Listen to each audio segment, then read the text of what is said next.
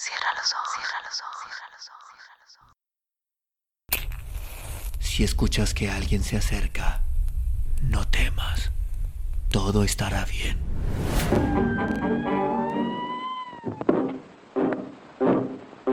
Oh, I'm going down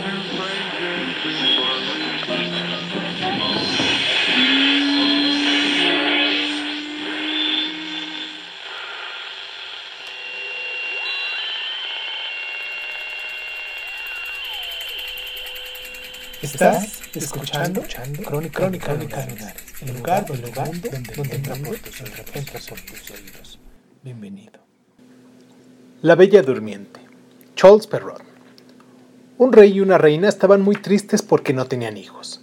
Después de esperar mucho tiempo, tuvieron una grata sorpresa. La reina esperaba un bebé. A su debido tiempo, nació una hermosísima niña, como hace años que no se veía en el reino. El rey estaba tan contento que organizó una gran fiesta para el bautizo de su hija. Como en ese tiempo era costumbre que las hadas concedieran como regalo dones a los niños, mandó invitar a todas las hadas del país no olvidando a ninguna. Llegó el día señalado para la fiesta, y después del bautizo, todos los invitados se dirigieron al palacio. Para las hadas había una gran mesa y en el lugar de cada una resplandecía un estuche de oro y plata guardando cubiertos labrados con piedras preciosas. Cuando estaban en lo mejor del banquete entró una hada vieja. Todos la miraron asombrados porque nadie se acordaba de ella. Hacía años que vivía solitaria y alejada en una vieja torre. Muchos creyeron que había muerto.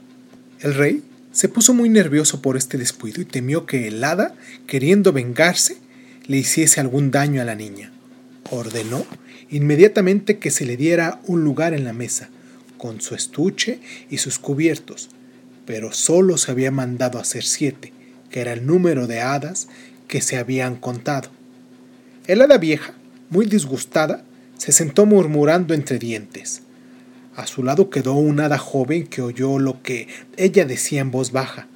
Por eso, al finalizar el banquete, esta hada joven decidió esconderse. Como todos se levantaban a observar a las hadas que ofrecían los dones a la niña, nadie se percató de que faltaba el hada joven. Si esta hada vieja le hace algún daño a la princesita, tal vez yo pueda repararlo, se dijo el hada buena. Por eso esperaré que todas le concedan su gracia a la niña y yo me quedaré escondida hasta el final. Así, las hadas, una por una, desfilaron frente a la princesita tocándola con su varita mágica. La primera dijo, serás más bella aún de lo que eres. La segunda, poseerás una gran inteligencia. La tercera, tendrás un alma generosa. La cuarta, tendrás habilidad para la danza. La quinta, tu hermosa voz maravillará a todos. La sexta, podrás tocar instrumentos musicales a la perfección. Al llegar el turno de la hada vieja, todos contuvieron la respiración. Ella se alejó y mirando a la niña con gran desprecio dijo, Cuando cumplas 16 años te herirás la mano con un uso y morirás. En ese momento el hada joven, saliendo de su escondite, dijo en voz alta, Tranquilícense todos, ella no morirá. No tengo tanto poder para anular la maldición de una hada más vieja y con mayor experiencia que yo, pero puedo modificar el resultado. Te herirás la mano con el uso, pero no morirás. Solo caerás en un sueño profundo que durará cien años, hasta que un príncipe venga a despertarte. El rey se quedó muy preocupado a pesar de la ayuda del hada buena y mandó publicar un decreto donde se prohibía comprar o tener un uso de hilar. Pasaron los años y la niña creció hermosa y llena de gracia, desarrollando todas las virtudes concedidas por las hadas. Un día, el rey y la reina la llevaron a su casa de campo.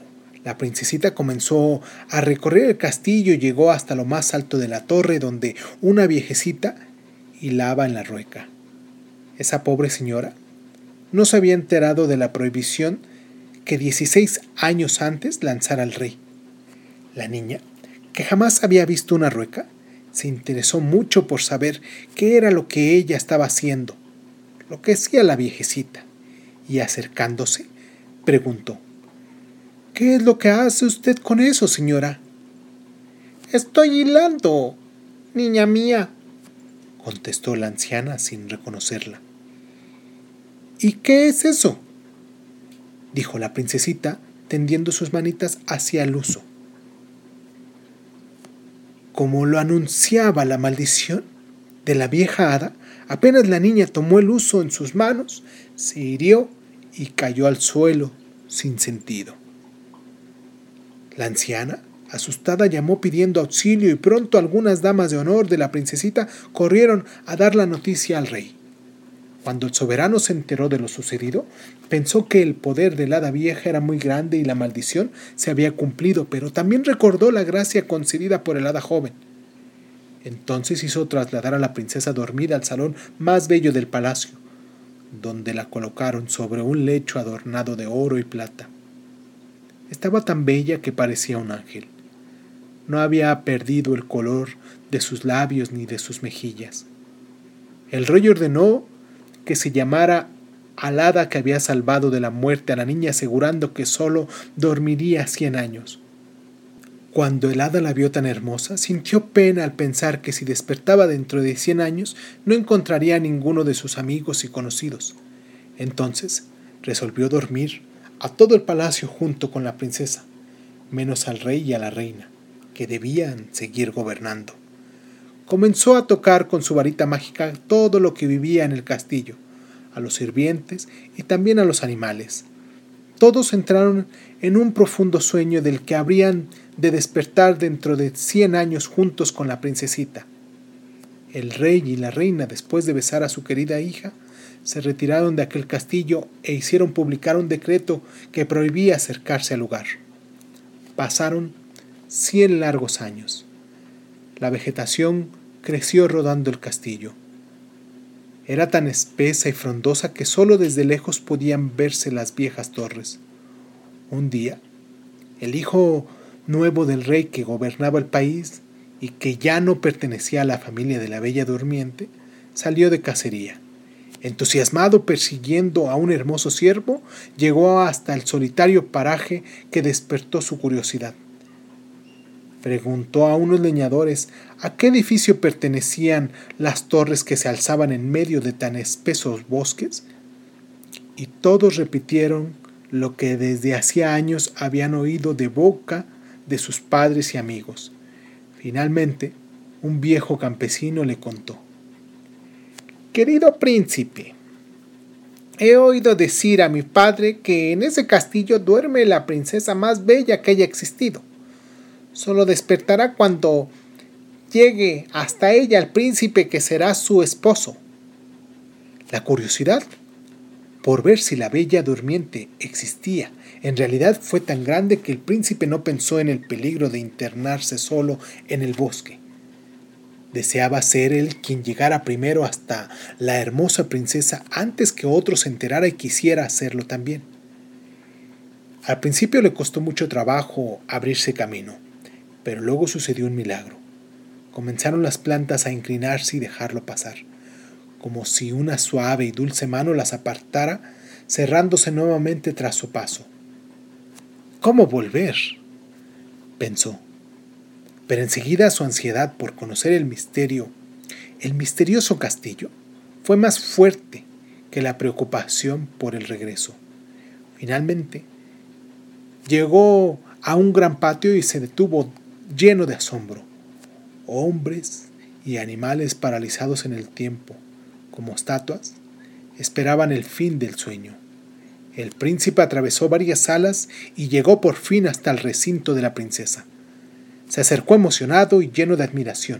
Cayó de rodillas a sus pies. Apenas tomó la mano, el encantamiento quedó roto. La princesa despertó y mirando al príncipe con ternura le dijo, ¡Ay! Eres tú, por fin. ¿Cuánto te he esperado?